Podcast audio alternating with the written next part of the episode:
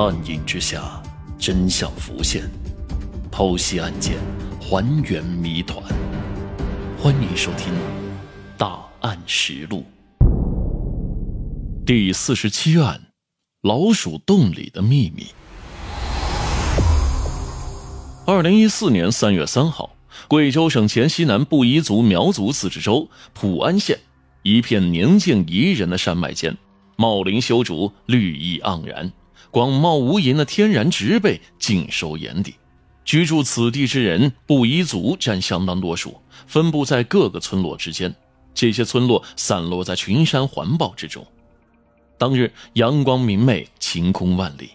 位于城乡结合部的青山镇宜生口岸的村民李大爷颇感心旷神怡，于是决定前往村子后上方的山地砍伐些许木材，用作柴火。李大爷似是心情格外的舒畅。这次砍柴的行动范围较往常略微扩大了一些，走进了平时很少涉足的密林深处。突然，不远处一抹黄褐色划过视线，引起了他的注意。这片森林绿意盎然，黄褐色显得尤为的突出强烈。李大爷确信自己视力正常无误，大树之下竟然发现一个半新的背篓。有谁会在这样一个幽深的树林位置当中放一只背篓呢？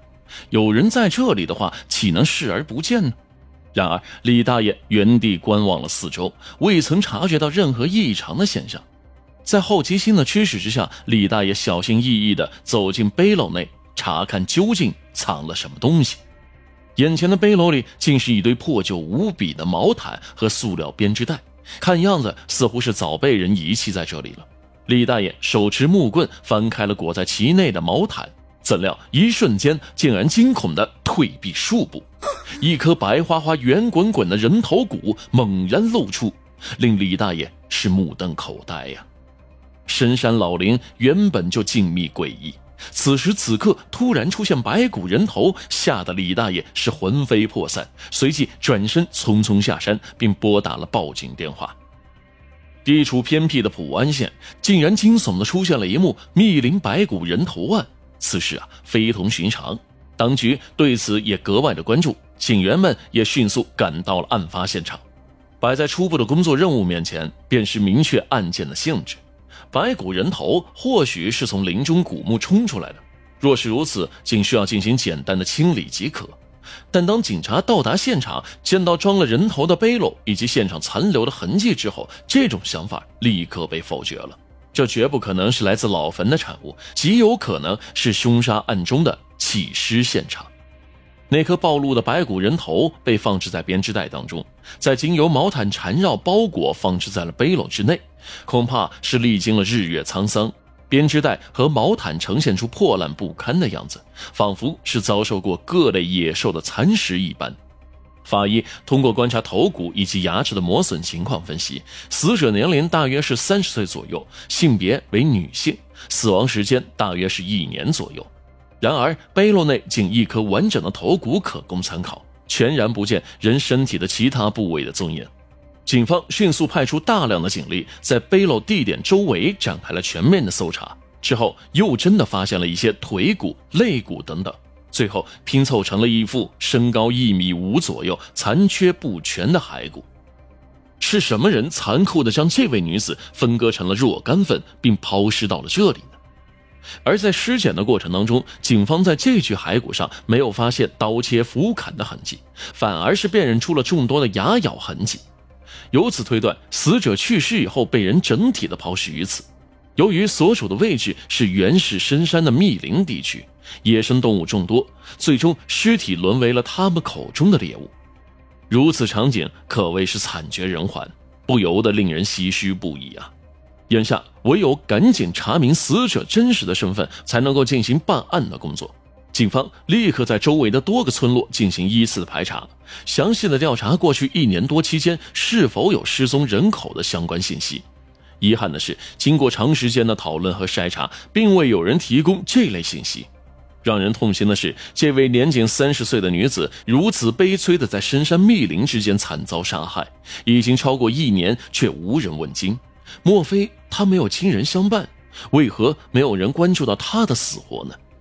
经过细致的走访排查，虽然说是已经竭尽全力，但案件的侦破工作仍然是没有明显的进展。